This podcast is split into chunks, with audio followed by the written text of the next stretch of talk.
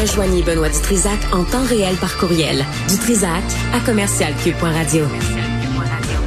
Bon, on pensait qu'elle allait prendre sa retraite, mais, mais je pense pas, finalement. Pierre-Hugues Boisvenu est avec, est avec nous.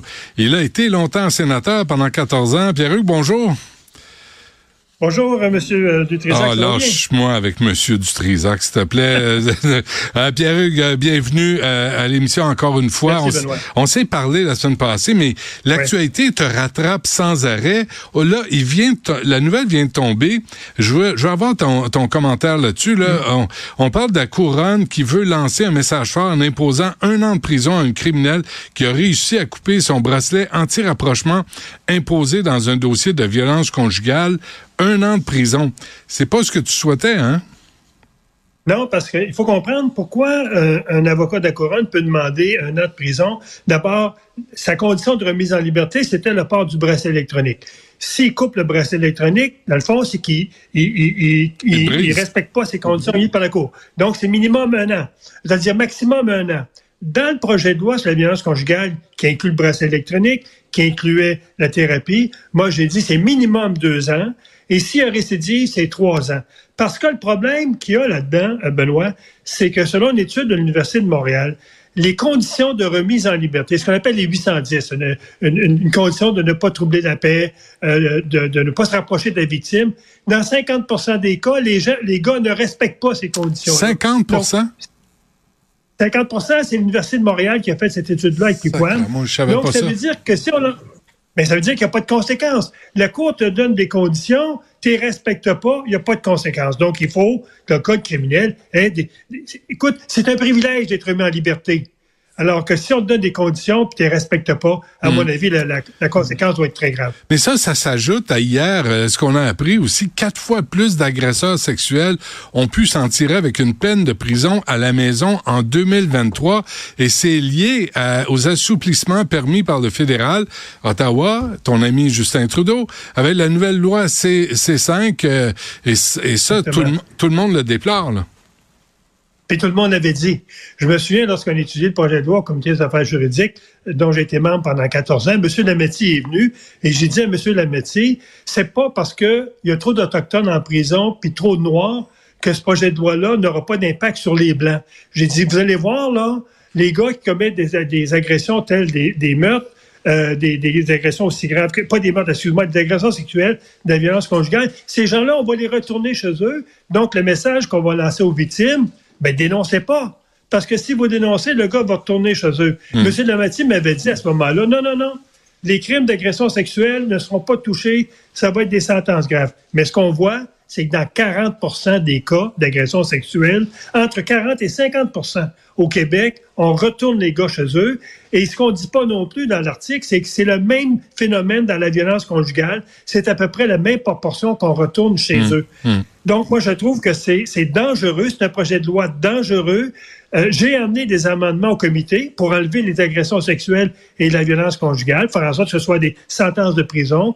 Euh, le Parti libéral, le Bloc était contre. Hier, M. Euh, Paulus, Pierre Paulus, mon collègue, a déposé un projet de loi pour retirer du C5 les mêmes éléments, violence conjugale, agression sexuelle, et les libéraux ont voté contre le projet de loi. Euh, Pierre, excuse-moi, mais prends, un moment pour redresser ton téléphone, parce que là, l'image est, couchée, c'est, c'est pas le fun. On veut te voir et t'entendre en même temps. Voilà. OK, c'est bon? Jean-Philippe, c'est bon, parfait, merci. Euh, et, tu te souviens qu'il y, a un procureur de la Couronne qui a demandé que Trudeau et Lametti présentent des excuses aux victimes d'agressions sexuelles euh, l'automne dernier?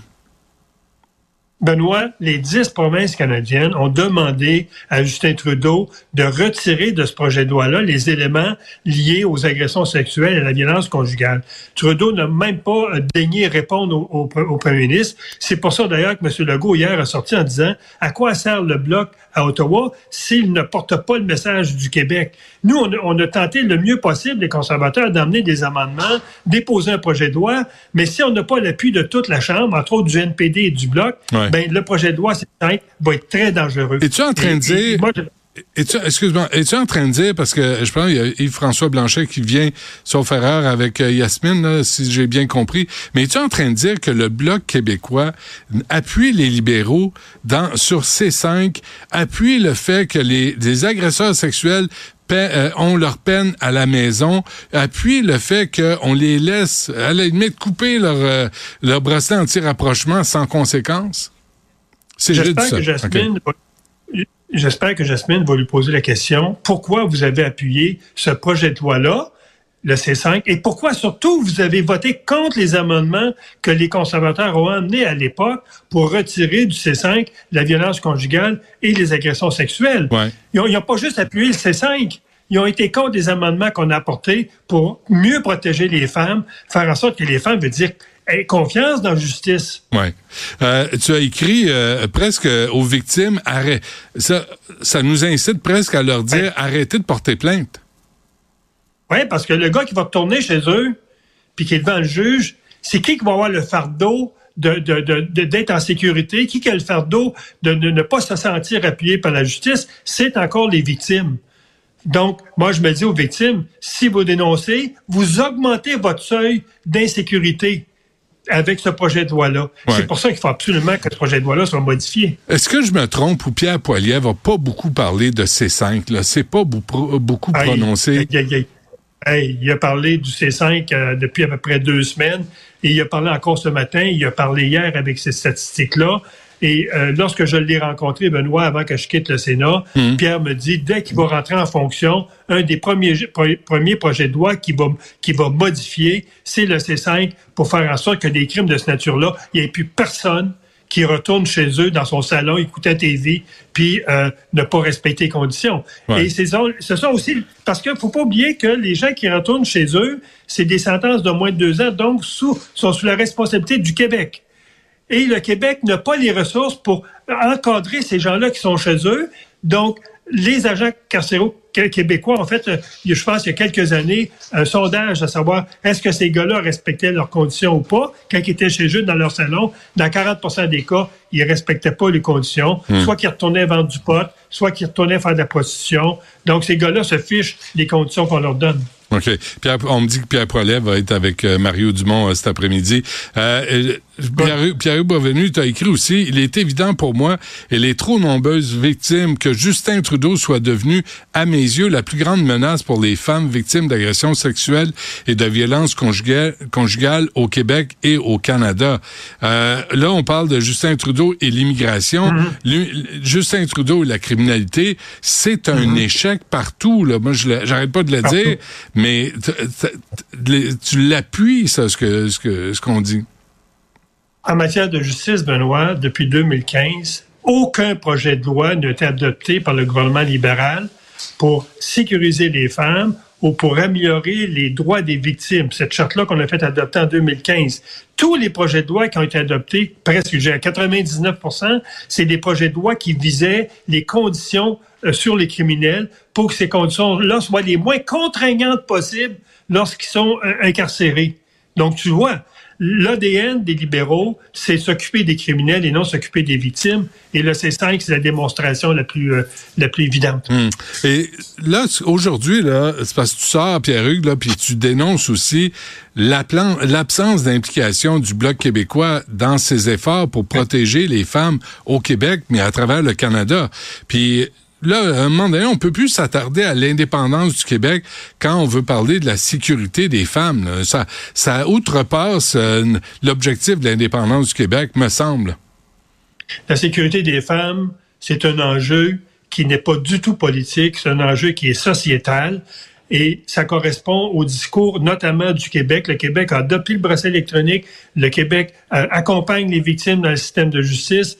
la loi C5, c'est une loi qui est contre le Québec dans le sens là où elle va à l'encontre de tous les efforts que Québec a fait depuis 20 ans pour dire aux femmes de dénoncer, nous allons être là pour vous appuyer. Ce que ces cinq fait, dénoncer, mais le système de justice sera pas là pour vous supporter. Alors, t'appuies euh, François Legault quand il, demande à quoi, à quoi sert le Bloc québécois à Ottawa quand il y a des mesures concrètes qui ont été euh, entreprises par le gouvernement du Québec et que, évidemment, le gouvernement fédéral ne les suit pas toutes les questions, à mon avis, à la Chambre des communes qui devraient être posées par les partis d'opposition devraient toucher les femmes. Les femmes, c'est 52% de la population canadienne.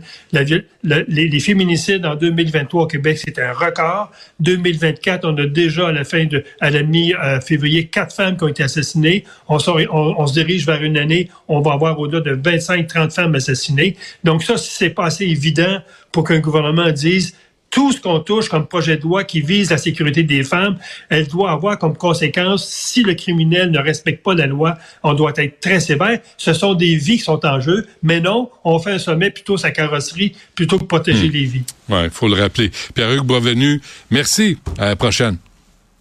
À la prochaine, Benoît.